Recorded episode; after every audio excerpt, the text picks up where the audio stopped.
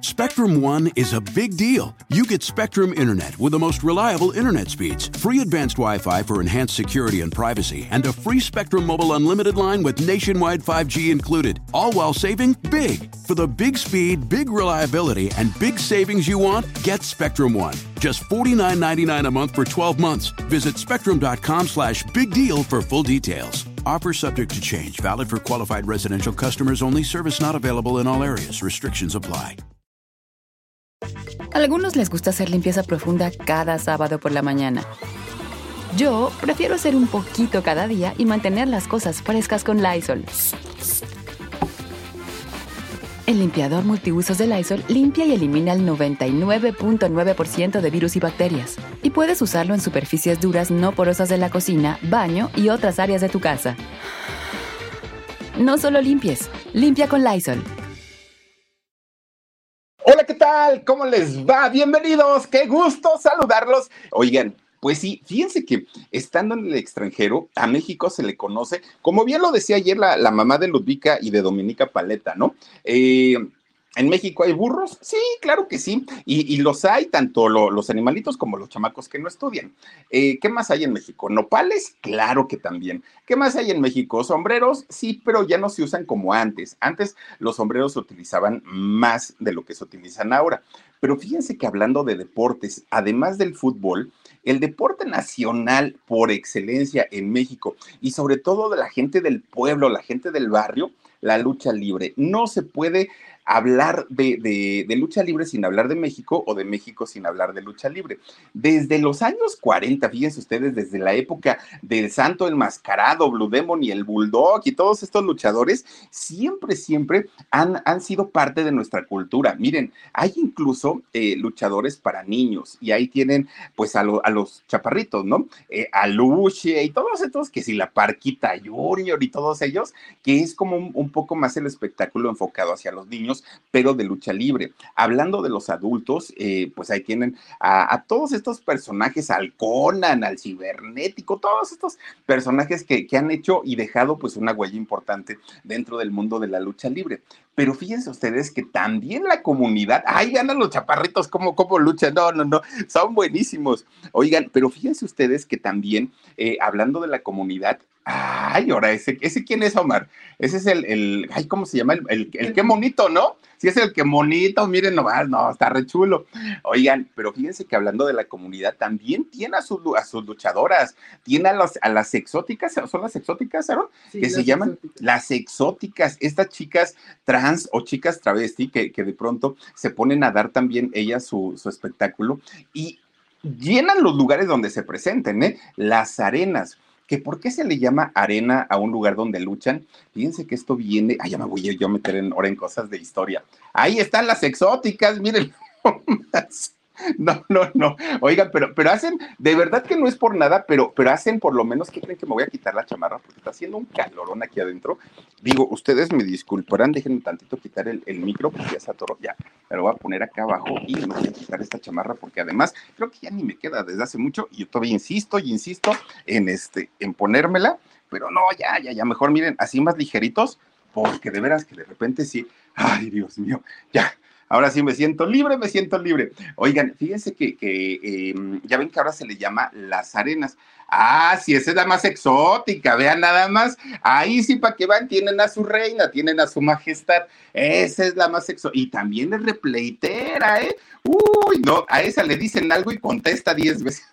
Bueno, fíjense ustedes que la arena, o ahora como se le llama también a los centros de espectáculos, es porque antes, en la época de, de, de Roma, de los gladiadores y todo eso, ya ven ustedes que ponían los, eh, a los gladiadores justamente para pelear entre ellos, a combatir, y luego les soltaban a los leones y todo esto.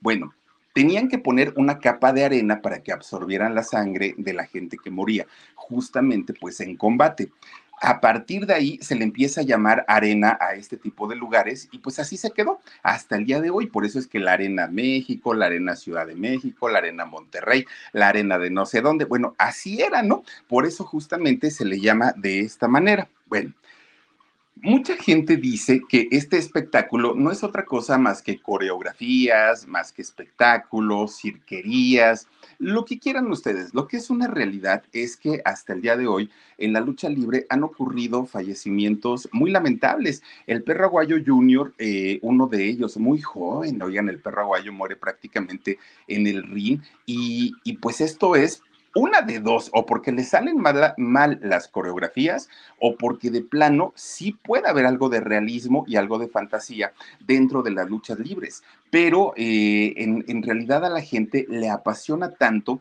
De hecho, aquí en Xochimilco, en la Ciudad de México, en Xochimilco existía la, arena Xochimilco, es decir, cada poblado tenía su, propia arena y a la gente le encanta, le encanta ir a disfrutar este tipo de, espectáculos. Niños y, gente grande por igual, ¿eh? Es, es digamos que un, un deporte consumido sobre todo pues por los estratos sociales no tan altos y además de todo por gente del pueblo. Por eso es que cuando un luchador logra convertirse en ídolo nacional, se convierte en un ídolo para toda la vida. Y ahí está el caso del Santo, por ejemplo. Ahí está el caso de Blue Demon, que son personajes que se han quedado para, para la historia y hablar de ellos, bueno, nos llevaría horas y horas y horas. Pero fíjense ustedes que para poder ser un luchador real, mm, se requiere muchísima preparación mental y preparación física, porque si se llega simplemente nada más porque se me dio la gana convertirme en luchador, lo sufren y lo sufren mucho porque sí, sí tienen sus riesgos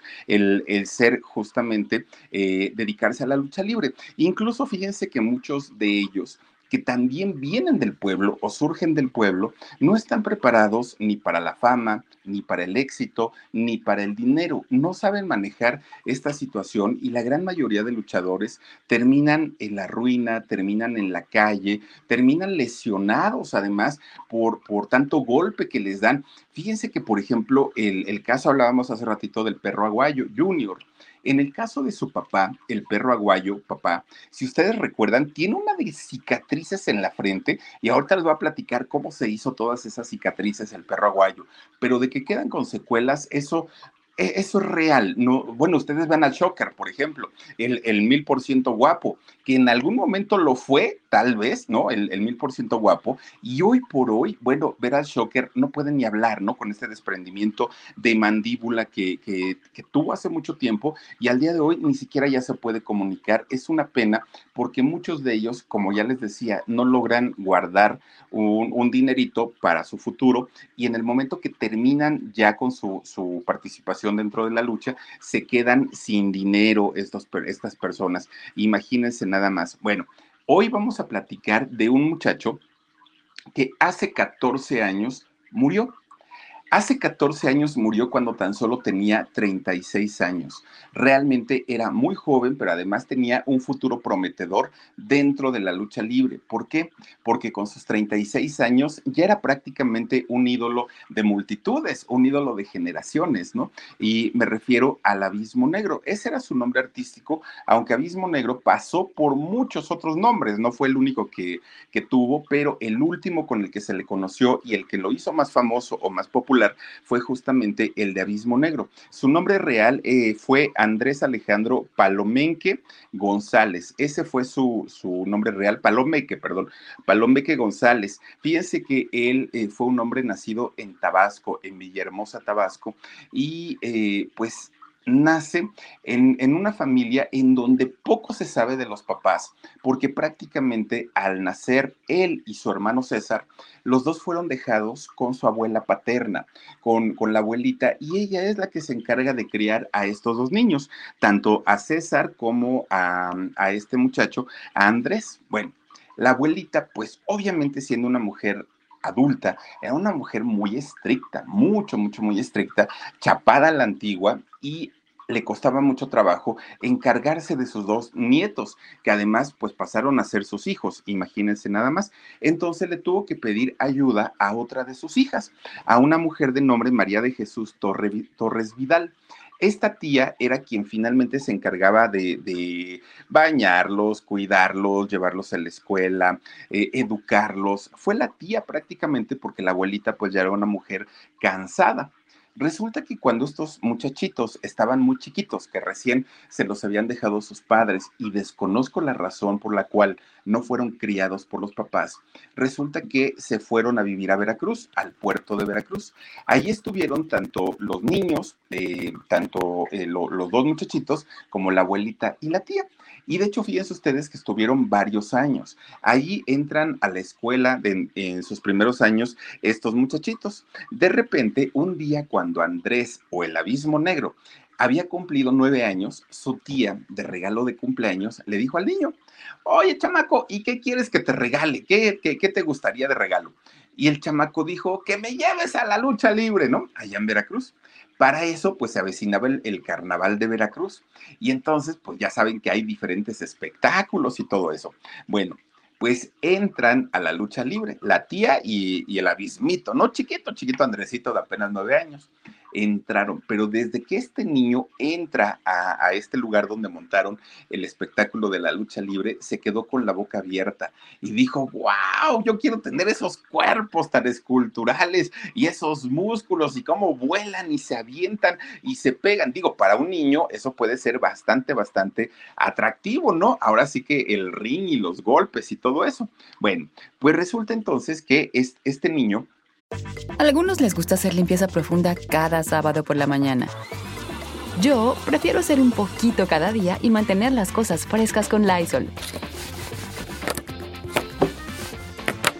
Las toallitas desinfectantes de Lysol hacen súper conveniente limpiar superficies como controles remotos, tabletas, celulares y más, eliminando el 99.9% de virus y bacterias.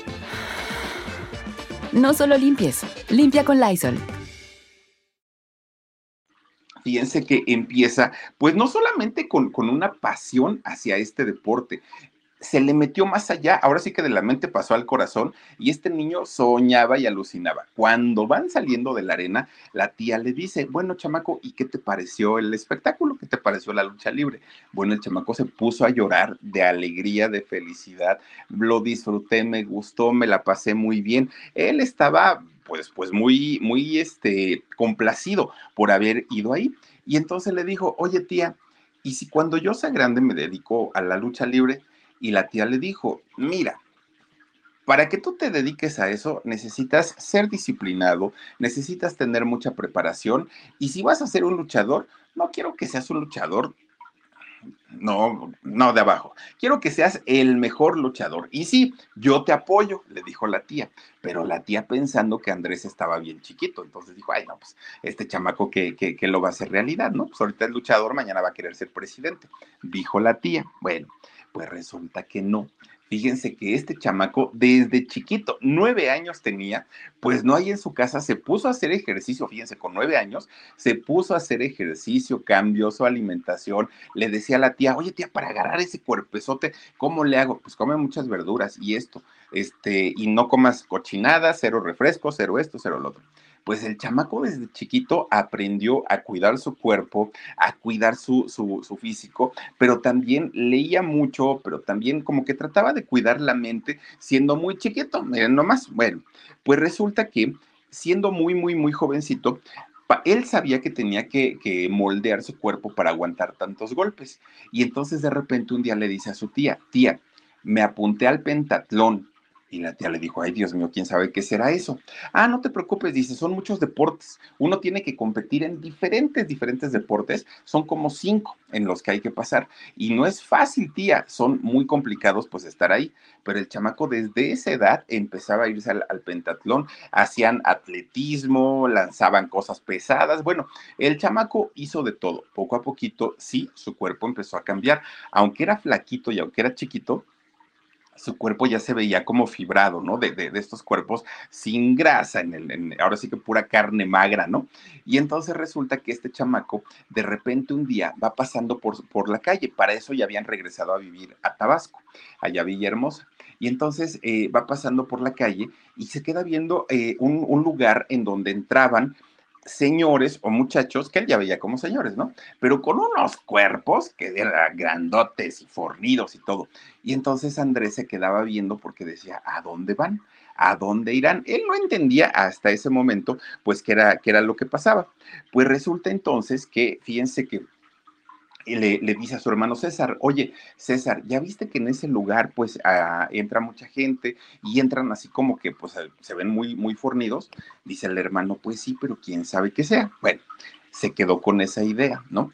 Y entonces en su casa empezó a pelear con su hermano, pero a pelear reentrenando, ¿no? Los, dos hermanos, tanto César como Andrés, empiezan a pelear, empiezan a capacitarse, pero la idea de, de que era ese lugar se la había quedado a Andrés. Dijo, pues quién sabe para qué están entrando ahí. Bueno, pasa el tiempo y con 13 años de edad resulta que no se aguantó la curiosidad y ahí va para adentro, Andrés, ¿no? Y entonces resulta que era un gimnasio, pero era un gimnasio en donde se preparaban luchadores. Y entonces dijo, pues de aquí soy, esto me encanta. Y veía los entrenamientos aparte de, de, de estas personas. Y él dijo, algo tengo que hacer, pero ya de aquí no me muevo, de aquí no me voy. ¿Y qué creen que hizo Andrés? Pues fue con el gerente y empieza a hablar con él, bueno, habla con él y le dice, déjeme trabajar, yo trapeo, barro, hago lo que sea, pero déjeme trabajar aquí, por favor. ¿Cuántos años tienes? No, pues tengo 13, dijo Andrés. ¿Y tus papás te dejan? No, pues sí, vivo con mi abuelita y con mi tía. Bueno, pues está bien, no te preocupes. Dice, pues órale, ponte a trabajar y todo. Y le dijo, pero ya sé cómo quiero que me pague. ¿Cómo? ¿Cómo quieres que te pague? Pues enséñeme, capacíteme y, y enséñeme a entrenar. Pues al señor este, al dueño del gimnasio, le dio mucha, mucha ternura y dijo, pues está bien, no pasa nada. Pues, ¿qué creen? Que ahí conoce a un personaje que por lo menos ahí en Tabasco fue muy famoso, mucho, mucho, muy famoso, y se trató de un hombre llamado Nerio Soto. ¿Quién era Nerio Soto? Era un, un eh, luchador que se hacía llamar el noruego. Y entonces cuando el dueño va y le dice al noruego, entrena a este muchacho, mira que quiere ser luchador y que le gusta la lucha y que no sé qué. El noruego le se enterneció mucho porque dijo, ay, mi hijo, pues está bien chiquito y bien flaquito, ¿no? Estaba ñango, ñango el, el abismo negro. Entonces le, ay, miren, ahí está el noruego. Pues le dice el noruego, que por cierto, este hombre, cuando viajaba a la Ciudad de México, su rival principal era el santo enmascarado. Fíjense, el santo se convierte en el rival del noruego. Bueno, pues estando ahí en Tabasco, le dijo, muchachito, sí, yo te preparo, yo te capacito, pero para ser luchador hay requisitos, ¿no? Hay que tener condición, hay que tener cuerpo, hay que tener fortaleza, y pues tú estás bien flaco, mijo, la verdad es que lo veo muy, muy, muy difícil. Pero se, es, este muchacho, eh, Andrés, se daba tanto a querer, era tan respetuoso, que fíjense que eh, este hombre, el noruego, de pronto lo llevaba a su casa con sus hijos y con su esposa y les decía, es que miren, este niño se llama Andrés y quiere que, que, que quiere ser luchador. Bueno, se hace parte de la familia Andrés. La familia ya lo quería, ya lo respetaba y el noruego lo empieza a capacitar a Andrés le pasa todos sus conocimientos, lo que él sabía se lo comparte y Andrés poco a poquito empieza a ponerse fornido, pero además el amor a la lucha libre le seguía, le seguía, le seguía y pues las cosas se iban dando bastante, bastante bien para él. Fíjense que casi, casi lo adopta. Le faltó poquito, sabía que Andrés y César no tenían papás, que vivían con su abuelita y con su tía, y estuvieron a punto, tanto el noruego como su esposa, de adoptar a esos muchachos porque les enternecía mucho las ganas que tenían de salir adelante. Bueno, pues Andrés aprovechó todo, todo, todo lo que el noruego le enseñó. Pues resulta que tres años después de eso, cuando Andrés cumple 16 años, le ofrecen algo que él no se imaginaba, pelear, ¿no? Hacer su debut en, la lucha libre. Y Andrés va con el noruego y le dice, oye, ¿crees que esté yo preparado y que ahora sí sea el momento para, para poder luchar? Y el noruego le dice, sí. Tres años te has roto la, el cuerpo para poder llegar a este momento. Ya llegaste y llegas bien preparado, llegas bien alimentado y llegas joven, que es lo mejor del asunto. A quien te pongan enfrente lo vas a derrotar sí o sí. Bueno, pues dijo Andrés, entonces ahí va con la gente que le había ofrecido la pelea y dijo, perfecto, pero díganme de qué se trata. Bueno, se trata de una pelea profesional, le dijeron Andrés. Y entonces eh, va con, con el noruego y le dice, oye, pero ¿con qué nombre salgo? No, no sé qué ponerme, ¿no? De nombre. Y entonces el noruego le dijo, ya sé, ya se me ocurre algo. Alex Dínamo va a ser tu nombre. Y le gustó. Andrés no era el abismo negro, era todavía Alex Dínamo. Y entonces, pues, eh, fíjense que pelea. Bueno, Posteriormente se cambia el nombre y se cambia el nombre al del pequeño samurái. Y así empieza a cambiar de nombres y de nombres y de nombres porque no le daba pues eh, alguno que realmente le convenciera o que la gente se conectara con, con ese nombre. Bueno, pues hasta ahí digamos que todo iba bien. Pues resulta que ya siendo pues algo famoso, ya siendo algo conocido, entra al Consejo, al Consejo Mundial de Lucha Libre al Consejo Mundial de Lucha Libre, entra ahí, pero cuando entra ahí, ahora resulta que se pone por nombre Furor. Bueno, Furor entra a pelear ahí. Para ese momento, Furor ya tenía su máscara. No era la que utilizó Abismo Negro durante mucho tiempo, era otra máscara la, la que él usaba. Bueno, pues resulta que justamente cuando cambia el nombre de Furor, le ofrecen una pelea en donde le iban a pagar bastante bien, pero además se iba a disputar la máscara contra máscara, fíjense. Ya saben, este tipo de peleas en donde pues si, si uno pierde se tiene que quitar la máscara o en ocasiones se tiene que quitar la cabellera. Bueno, pues resulta que a la hora de la hora le cambia, ay, él, él era furor, fíjense, Fíjense nada más cómo se veía, pues estaba bien jovencito, ¿no? Bueno, pues a esta edad, Furor, fíjense nada más que le dicen, ya no vas a pelear contra un luchador máscara contra máscara. Te conseguimos uno y va a ser máscara contra cabellera. Si quieres conservar tu máscara, tienes que arrancar, bueno, hacer que le corten la cabellera a tu contrincante. Y dijo, sí, está bien, furor, ¿no? Yo lo hago sin mayor problema.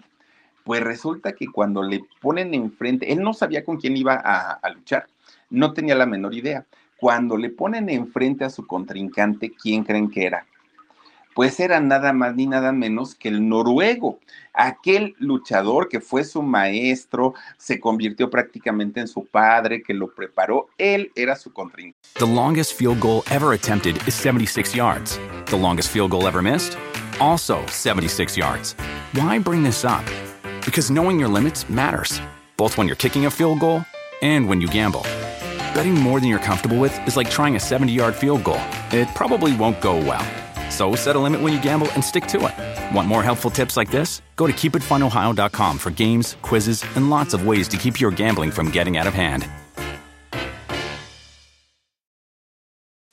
El noruego sí sabía que iba a pelear con él, pero eh, Furor no. Entonces, cuando estuvieron frente a frente, eh, el, el, este, ¿cómo se llama? noruego le dijo tú no sientas miedo, no sientas pena, pon en práctica todos los conocimientos que yo te, que, yo te pasé y que sea lo que Dios quiera. Ahora sí que, que gane el, el mejor y tan amigos como siempre, ¿no?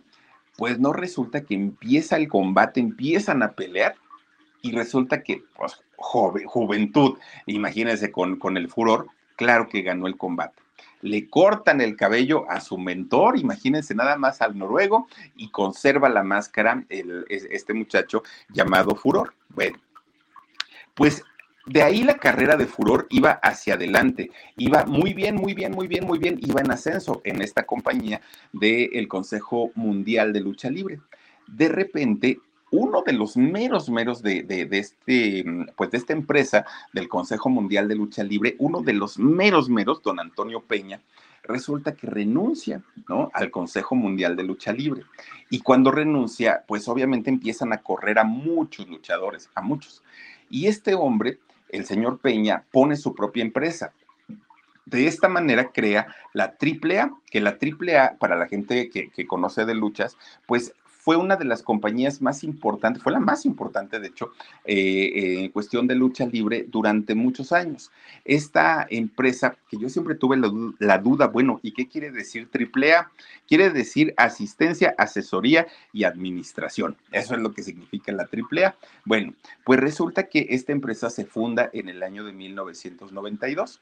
Este hombre, don Antonio Peña, para fundar su propia compañía, se lleva a la gran mayoría de talentos jóvenes a su nueva compañía, a la AAA.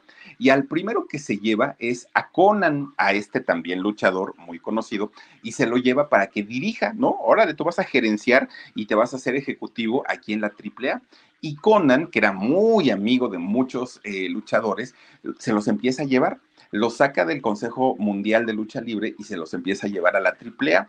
Entre ellos iban nada más ni nada menos, pues que el, abismo negro. Bueno, todavía era furor, ¿no? En, aquel momento. Bueno, pues resulta que ahora ya dentro de, de la AAA se vuelve a cambiar el nombre y ahora se hace llamar Winners. Bueno, Ya como Winners, porque no quería tener nada que ver con lo que había hecho en el Consejo Mundial de Lucha Libre ya como Winners empieza otra vez pues a rascar, ¿no? A empezar desde abajo y fíjense ustedes que se hace pareja o hace dupla con un, un, personaje que también en aquellos años tuvo su importancia, que fue el Supercaló. Con el Supercaló empezaron, ay miren, el Winners, el, el Winners y, el Supercaló empezaron a ser tan, tan, tan populares que bueno, peleaban contra todos, ganaban contra todos. Ya no tenían rivales estos dos muchachos. De repente un día, ahí sí, fíjense que empiezan a pelear máscara contra máscara, pero el, la, la AAA los hace pelear a ellos dos. A ellos que habían peleado juntos en contra de muchos, ahora estaban peleando entre ellos. Y por supuesto que fue un trancazo muy duro porque sabían que eran amigos, que eran cuates, y a final de cuentas el combate se realiza y ¿qué creen? Pues que pierde el Winners y pierde la máscara. Cuando pierde la máscara, obviamente, pues queda expuesto su, rostro, queda expuesto su físico y es cuando pues se pone muy triste porque además era una derrota para él y era una derrota para la que no estaba preparado. Ahí le voy a bajar un poquito aquí a la luz porque creo que se ve medio, medio extraño. Ahí está. Oigan, pues resulta que, eh, fíjense que cuando pierde, miren, sale el rostro finalmente de este muchacho y queda muy, muy, muy avergonzado porque pues sabía que había perdido y ahora su máscara pues ya no, ya no la podía eh, portar. Aún así, la gente o sus fans que tenían esos años lo, lo, siguieron apoyando y le decían, tú no te preocupes, te vamos a seguir con o sin máscara. Pero la vergüenza pudo más. Y entonces este muchacho, Andrés, se retiró. Prácticamente se desapareció y se desapareció muy afectado aunque el tiempo que estuvo desaparecido, pues él se seguía preparando, se seguía entrenando, porque decía, bueno, si en algún momento logro regresar a la lucha libre, quiero regresar con un nuevo físico, quiero regresar viéndome mejor y sobre todo, pues a lo mejor con un nuevo personaje. Pasaron dos años, dos años en los que nadie sabía qué había pasado con este muchacho, pues ya ven que ellos pues utilizan la máscara y sin máscara pues pasan desapercibidos. Resulta que después de esos dos años, don Antonio Peña, el mismo dueño de la AAA, un día fue a comer a un restaurante. Y estaba comiendo en un restaurante y estaba pensando en ideas para eh, hacer máscaras y venderlas. Ya ven que eso eh, es un negociazo, ¿no? La, las famosas máscaras de luchador. Entonces decía, quiero hacer una máscara, pero que esté padre, que tenga estas características. Ahí está don Antonio Peña. Bueno, pues resulta que llevaba un cuadernito y se pone a dibujar los diferentes diseños de las nuevas máscaras que iba a sacar a la venta. Saca una máscara que dijo, esta no es una máscara, este es un personaje y lo tiene que portar alguien que tenga estas características. Y entonces se acuerda que hace más de dos años había trabajado con él un muchacho de nombre Andrés y que ese muchacho era muy bueno y que sería el indicado para portar esa nueva máscara que había hecho, este personaje. Entonces lo busca, busca a Andrés y le dice, oye, ¿ya no quieres regresar a la lucha? Pues sí me gustaría, dijo Andrés, pero pues de momento estoy haciendo otras cosas. Ven a verme porque tengo algo para ti.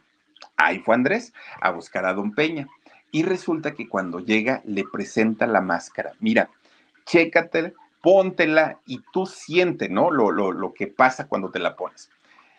Va Andrés y se pone esta máscara y dijo, me siento nuevo, es otra cosa, ¿no? O sea, me, me, siento realmente bien. Y entonces es el momento en el que Andrés dijo, ya no me la quito.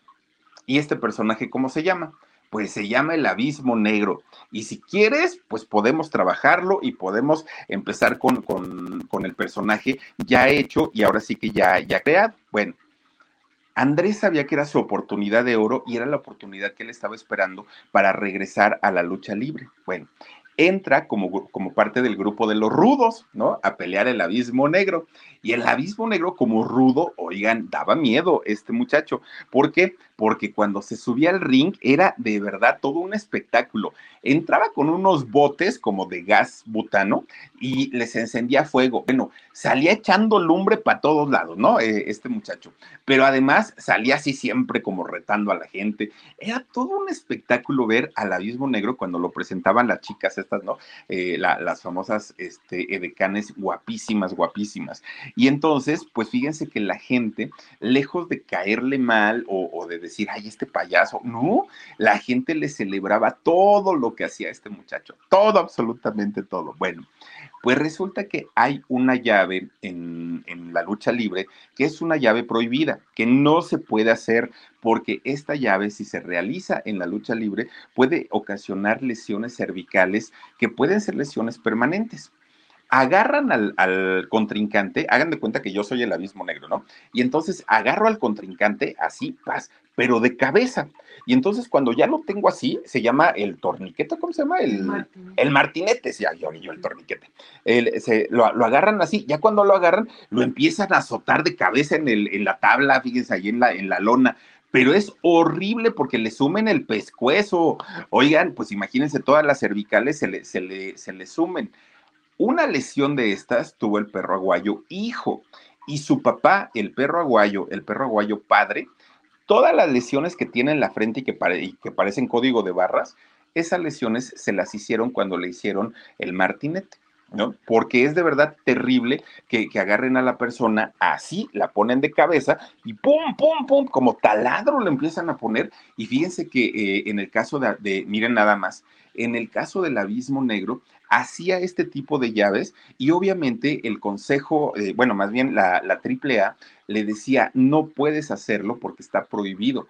Pero él era tan rudo que decía, a mí me vale gorro que esté prohibido. Yo lo hago porque soy muy macho. Y bueno, siempre decía eso, el abismo negro. No había quien le, ganara. Se hizo bastante, bastante popular. De verdad que es un, eh, una llave muy, muy, muy peligrosa. Bueno, pues resulta que eh, Abismo Negro se logra convertir en una de las estrellas máximas de la AAA, de la lucha libre. En México era conocido por todos lados. Abismo Negro, bueno, imagínense que para aquellos años empezó a unirse a un grupo de luchadores que se hacían llamar los Viper, Viper, Viper, como sea, ¿no? Se, se hacían llamar así. Fíjense que estos luchadores o este grupo de luchadores se hicieron muy populares, mucho, mucho, mucho, porque resulta que eh, de repente este grupo, que eran varios luchadores, como que tenían problemas e iban eligiendo a un nuevo representante o a un nuevo jefe. Y uno de estos jefes fue el cibernético que para quienes no ubiquen al cibernético fue aquel que se peleó con doña Lin May, que le decía, ay señora, es que usted no sé qué, no sé cuánto, y, doña Lin May le decía, vengo a decirte a la que no supe amar, que bueno, no, no sé si han visto ese, ese pleito de doña Lin May con, con el cibernético, fue épico. Pues resulta que cibernético se convierte en líder de todos ellos pero al poco rato tienen problemas con, cibernético y el que se hace líder fue nada más ni nada menos que el cibernético de los Vipers, creo que era el, el nombre de, de este grupo. The longest field goal ever attempted is 76 yards. The longest field goal ever missed? Also 76 yards. Why bring this up? Because knowing your limits matters, both when you're kicking a field goal and when you gamble. Betting more than you're comfortable with is like trying a 70 yard field goal. It probably won't go well. So set a limit when you gamble and stick to it. Want more helpful tips like this? Go to keepitfunohio.com for games, quizzes, and lots of ways to keep your gambling from getting out of hand. Y ya como, como, ahora sí que como miembro de, de este grupo de, de luchadores, la popularidad de Abismo Negro se fue al cielo. Era bastante, bastante, bastante conocido. Todo mundo, pues ahora sí que quería verlo, quería tomarse fotos con él, quería estar. Él eh, inicia su carrera, ya les digo, siendo rudo, después se hizo técnico, luego otra vez hace rudo, luego otra vez técnico, y así se la pasaba, ¿eh? Todo el tiempo. Bueno, los rivales que tenía eh, el Abismo Negro en, aquel, en aquellos años todos, todos, todos fueron cayendo uno por uno, porque este muchacho tenía un cuerpo exageradamente musculoso, bueno, era un, monstruo, ¿no? En, en, el mejor sentido de la palabra, este muchacho. Y poco a poco les fue quitando a algunos la máscara, a algunos la cabellera y empezó él a sobresalir por sobre todos sus compañeros. Bueno, llegaron a apodarlo el fiscal de hierro, porque no dejaba de verdad a uno solo eh, que, le ganara. Generalmente él ganaba todos los combates y se eh, comienza a ser bastante, bastante popular. Lo empiezan a invitar a todos los programas de televisión. En aquellos años estaba muy de, moda este programa de Se Vale, que pasaba en el Canal 4, y el Abismo Negro allí iba de jurado. Lo invitaron a, diferentes programas. Bueno, hasta hizo una telenovela, El Abismo Negro. Hizo una telenovela que se llamó Gancho al Corazón. Y ahí salió el abismo negro. Ya era bastante, bastante popular eh, este muchacho y estaba en su momento, porque además de todo, pues todavía eran los años en los que la televisión daba popularidad, daba fama y era, pues ahora sí, uno de los consentidos de, de todo el mundo, ¿no? En aquel momento. Bueno, pues resulta que en plenitud de, su fama y de su éxito, de repente un día conoce a una muchacha, a una muchacha eh, de nombre Blanca Perla. Resulta que esta muchacha pues se enamora, ya estaba enamorada del abismo negro como personaje, pero cuando conoce a Andrés, resulta que esta muchacha pues se siente muy identificada con él y fíjense que empezaron a tener una relación y terminaron casados. Resulta que ya como, como matrimonio tuvieron cuatro hijos, tuvieron a tres niñas y tuvieron a un niño.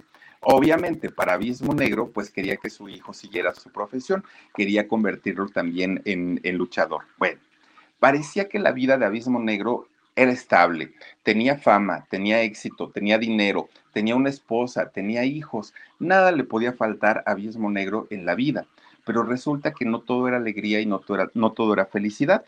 De entrada, algo que sí se sabía es que padecía bipolaridad. Este muchacho cambiaba sus estados de ánimo, pero en cuestión de segundos. Pero cuando se ponía de malas, cuando, cuando tenía este problema que le daba el bajón, no nada más era de ponerse mm, de malas, se ponía agresivo, se ponía violento y violento con quien tuviera enfrente, fuera la esposa, fueran sus amigos, fueran sus hijos, no, no distinguía cuando estaba de buenas era el mejor hombre, el mejor ser humano, el mejor padre, el mejor amigo, pero los cambios podían ser en cuestión de segundos. Y eso para la familia, pues obviamente no estaba padre, porque no podían ir a ningún lado sin saber de qué, ahora sí que de, qué lado iba a ir, si de, buenas o de malas. Y entonces, fíjense que cuando eh, tenía alguna, alguna pelea, y le tocaba estar de agresivo, bueno, por eso es que hacía el, martinete ese que, llegaba a ser, porque el, grado de violencia que experimentaba este muchacho era bastante, bastante fuerte. Pero resulta que había algo que a muchos de sus amigos como que les brincaba, pero no se atrevían a decírselo. Fíjense que Abismo siempre decía que hablaba con el diablo. Eso decía, ¿no? Y, pero, pero a veces decía que hablaba con él en buena onda y a veces hablaba con él en mala onda y que le aconsejaba cosas y que le decía que hiciera cosas y todo. Pero ni los amigos le hacían mucho caso porque no se dejaba aconsejar y tampoco es que le dieran tanta, tanta importancia. Lo que, hacía, lo que sí hacía es que cuando de repente estaba peleando, tenía una lucha y perdía o iba perdiendo, se salía tenía mucho esa, pues, pues como esa manía de salirse, desaparecerse y los amigos y la familia tenían que salir a buscarlo, pero era hasta cierto punto como una costumbre, ¿no? Que ya tenía la familia de, de tener que hacerlo. Bueno. De ahí empezaron a surgir rumores como que abusaba de los anabólicos, estas sustancias que se inyectan para la fortaleza, ¿no?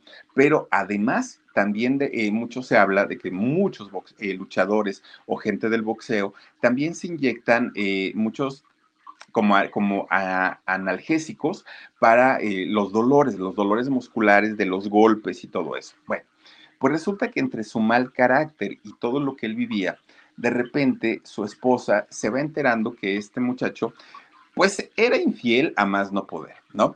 Eh, tenía muchas seguidoras y muchas de ellas pues tuvieron algún, algún tipo de relación con él y su esposa que le había aguantado mal genios, que le había aguantado gritos, que le había aguantado prácticamente de todo, cuando se entera que este muchacho le, le fue infiel, pues obviamente se puso muy mal, Perla, mucho, mucho, muy mal.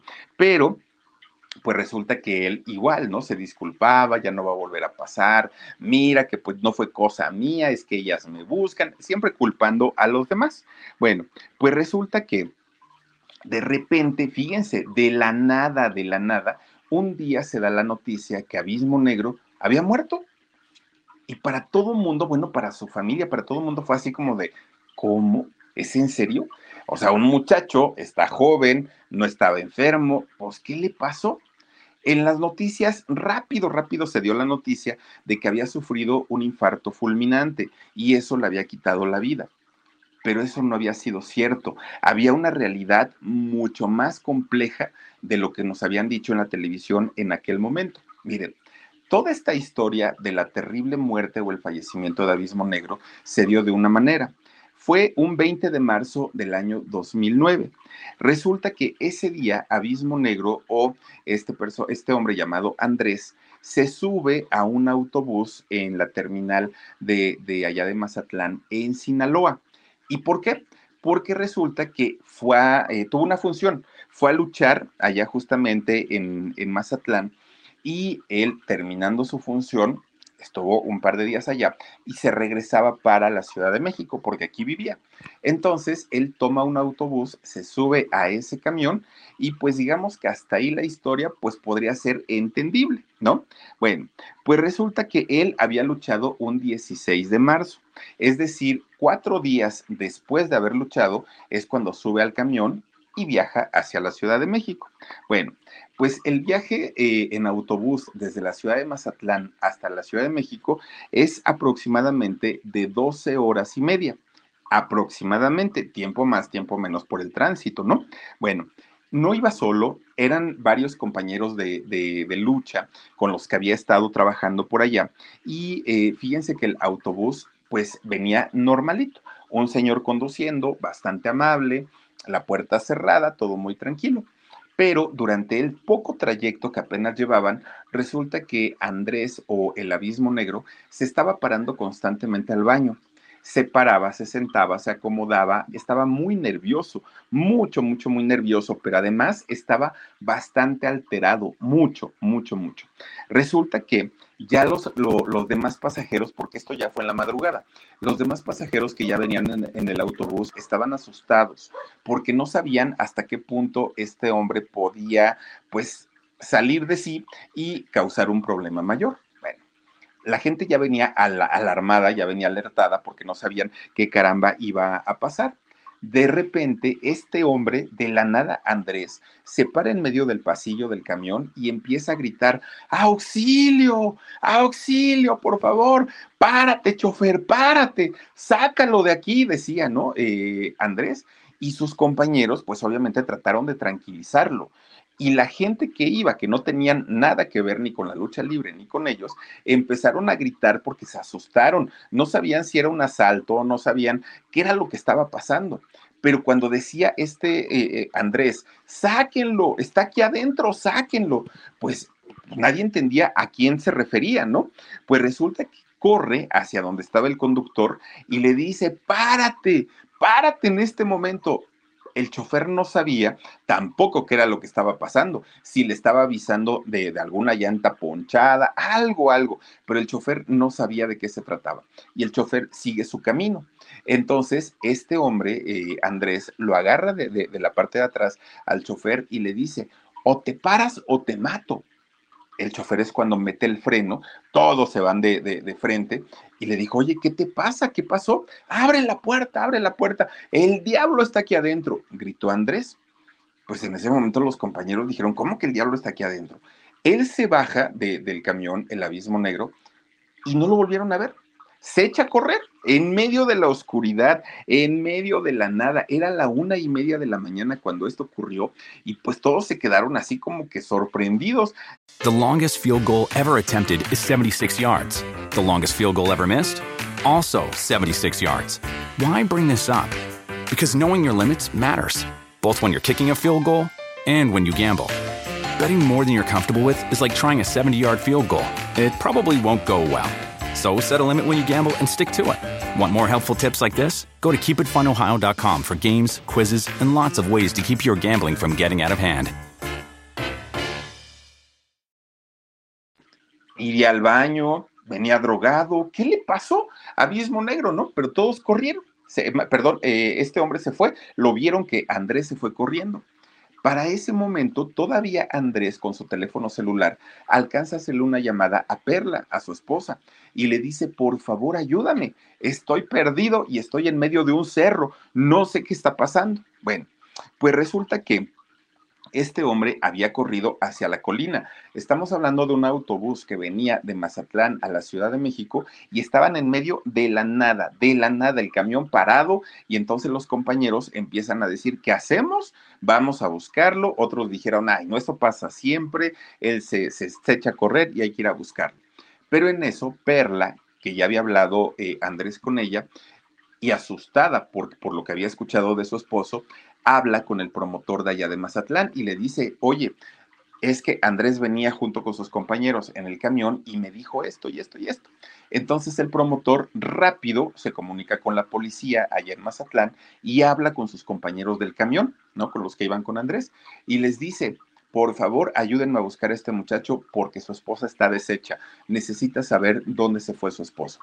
Se bajan también del camión y empiezan a buscarlo no lo encontraron. Andrés le gritaban por un lado, abismo negro por otro, y el abismo negro no respondía.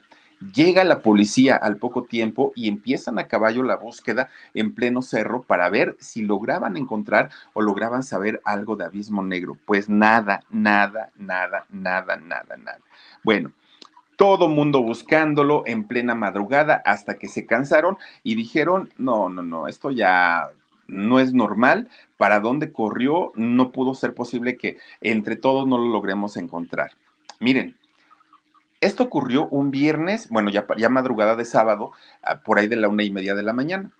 Resulta que el cuerpo de Andrés fue encontrado hasta el domingo 22 de, de ese mes, de marzo, y fue encontrado boca abajo en un río eh, de, allá de la ciudad de Rosario en Sinaloa, sin vida, obviamente.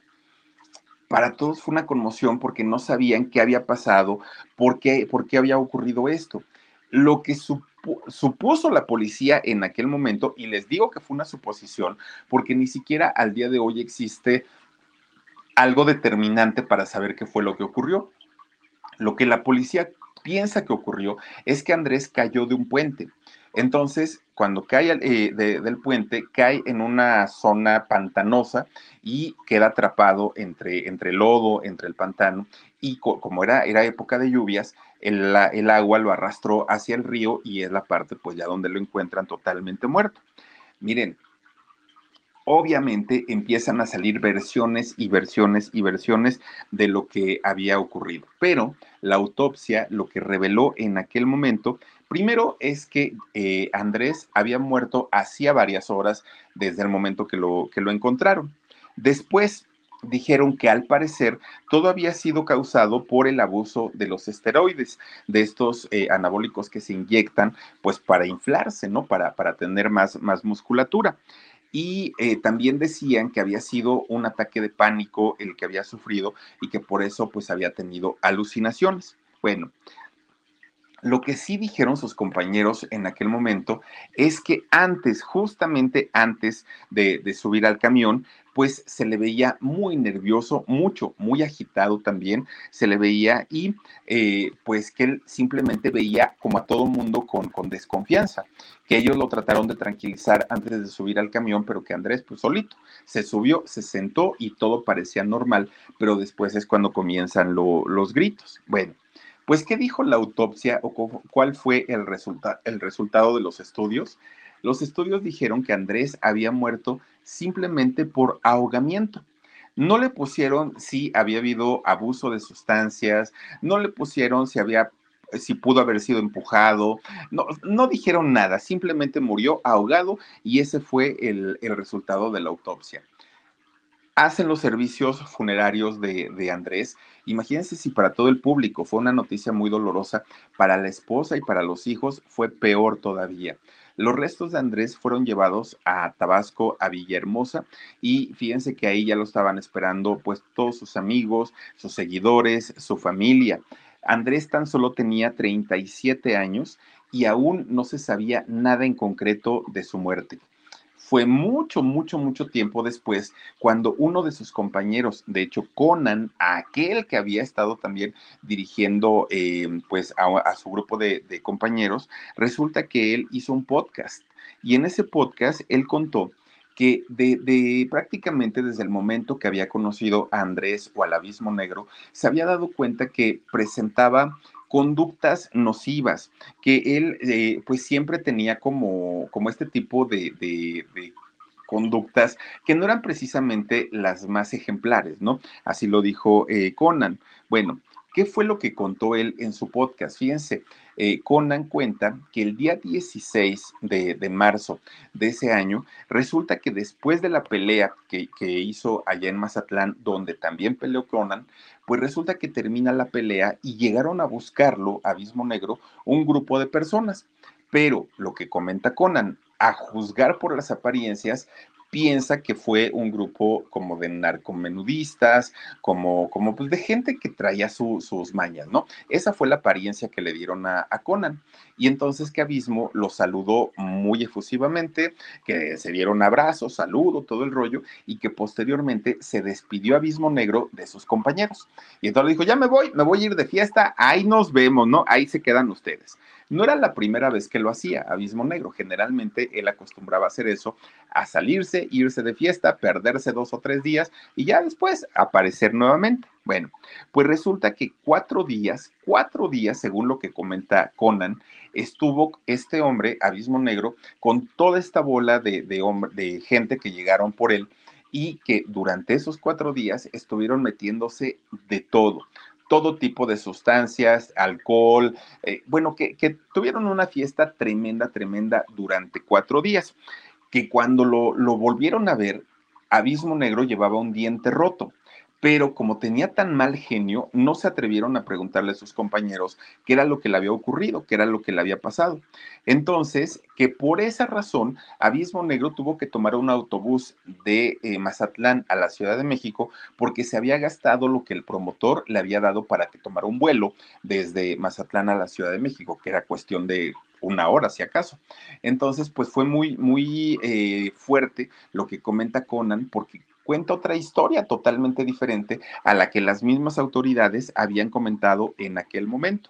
Bueno, la versión que más se adapta tal vez a la historia de lo que ocurrió con Abismo Negro es que Abismo Negro padecía esquizofrenia y que por esta enfermedad, que es una enfermedad mental además de todo, tenía este tipo de alucinaciones donde veía constantemente al diablo y era el diablo el que le aconsejaba hacer este tipo de cosas.